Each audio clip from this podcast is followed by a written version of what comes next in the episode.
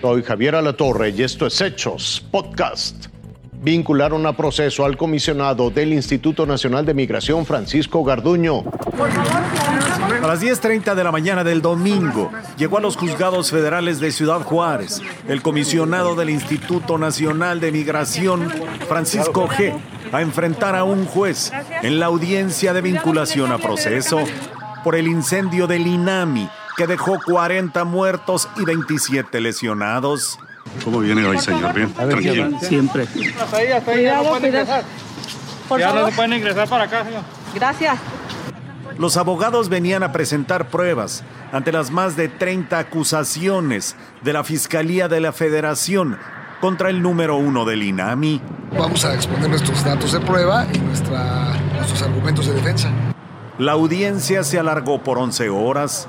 Luego de tres recesos, llegó el veredicto del juez federal, Víctor Manlio Hernández Calderón. Fue de vinculación a proceso por el cargo de ejercicio indebido del servicio público, fijándole una medida cautelar de presentarse a firmar cada 15 días. Ya escucharon ustedes que he vinculado a proceso. El juicio no se termina. Sigo yo en la condición constitucional de guardar silencio, no hacer declaraciones en relación al proceso. Entonces me sigo acogiendo a la garantía constitucional y en eso haré. Seguiré trabajando en el Instituto Nacional de Migración mientras no se ordene lo contrario y estaré muy atento a las gestiones para la reparación integral de los daños. Reinaldo Lar, Fuerza Informativa Azteca. Millones y millones de dólares llegan como remesas, pero cobrarlas no es tan sencillo. No, pues yo no quería que se fuera. Pues por la necesidad, la necesidad de que pues hay, que luego a veces no hay para, pues para comer, para los estudios de los hijos, necesidades. Cada 15 días Perla sube a su motocicleta con su hija y recorre 6 kilómetros hacia el centro de Tonatico, en el Estado de México. Ahí trata de cobrar el dinero que le manda su marido desde los Estados Unidos. No me manda mucho, para mí me manda mi quincena en 3 mil pesos y eso es todo. Pues comprar mi mandado, la- lo que me alcance. Pero esta mujer asegura que no siempre consigue cobrar su remesa. Denuncia que frecuentemente el lugar al que acude se queda sin efectivo. Pero en telégrafo luego voy a retirar mi dinero y nunca tiene, nunca hay, y no, no hay sistema.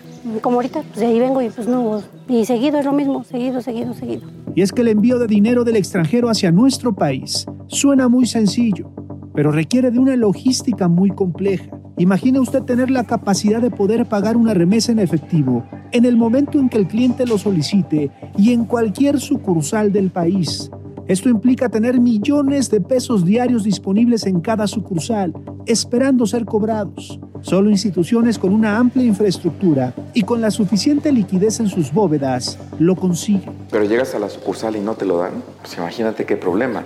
Y no solo con Banco del Bienestar, también las estas, eh, lo que era Telcom, pues son oficinas que no tienen los tamaños, las bóvedas ni la infraestructura para poder liquidar. Por eso también estos bancos del gobierno pues no pueden este, eh, atender la verdadera necesidad y la inspiración de esa remesa. Guadalupe también recibe dinero de la Unión Americana.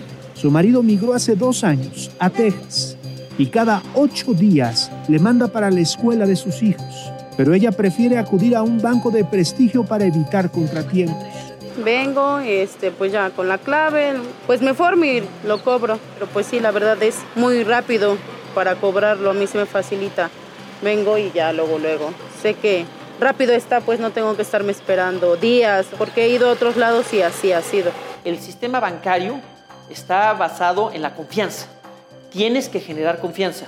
Cuando un migrante envía sus recursos, pues lo que espera es que se paguen. Eso es premisa.